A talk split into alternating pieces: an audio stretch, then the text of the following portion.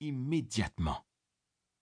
Je dois pourtant reconnaître, avec le recul, que mes idées auraient échoué là où celles du Saint-Esprit réussissaient. De plus, il savait déjà tout ce qui se produirait, mais pas moi. Lequel des deux jugements était donc le plus fiable?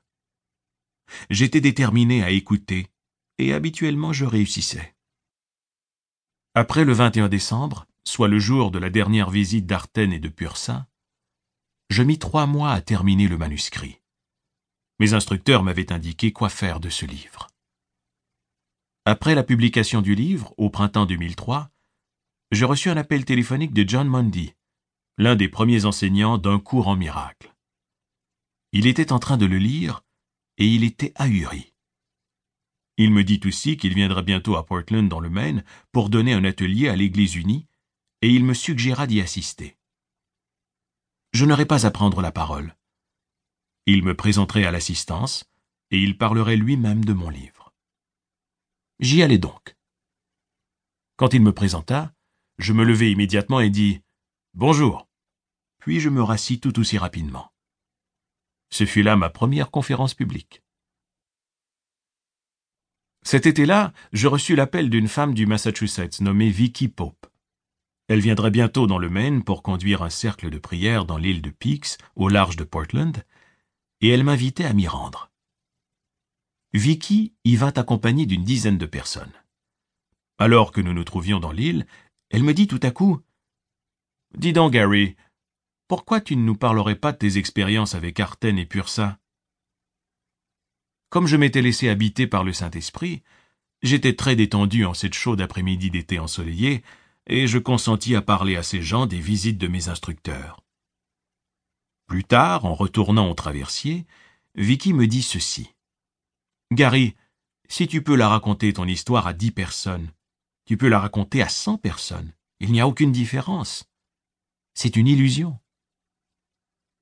Sachant que je devais aller à New York en novembre, elle me dit ensuite Écoute, tu peux venir faire un atelier chez moi. Si tu n'aimes pas ça, tu n'auras qu'à ne plus le refaire. Et c'est quand même au moins une fois. J'acceptai, tout en me demandant combien de personnes viendraient chez elle ce jour-là. Elle habitait au Massachusetts. Je fus étonné du nombre de gens qui vinrent chez elle en ce premier week-end de septembre. Mon livre avait trouvé beaucoup de lecteurs. Ces personnes manifestaient une telle ouverture elles étaient si chaleureuses et si réceptives que j'en fus émerveillé. Je me suis dit, si c'est pour être comme ça, je n'ai vraiment rien à perdre. Même si je donne une performance pitoyable, ces gens vont me pardonner puisqu'ils font un cheminement spirituel.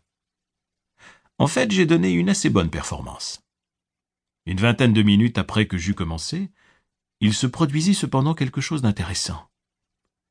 Je demandai au groupe de méditer selon la méthode que m'avaient enseignée mes instructeurs.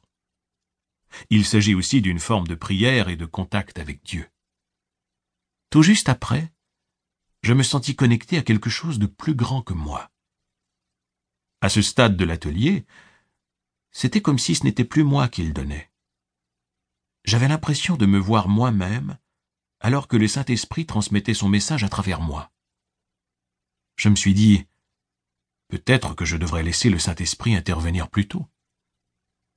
La fois suivante, c'est exactement ce que je fis.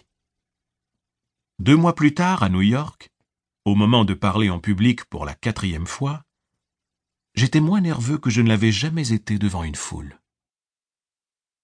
Les ventes du livre augmentaient d'un mois à l'autre. Ce n'était pas encore un best-seller, mais on en parlait de plus en plus, et je recevais d'autres invitations à donner des conférences. J'étais à un tournant. Le soir du 21 décembre 2003, J'étais assis dans mon salon lorsque je sentis soudain une présence dans la pièce.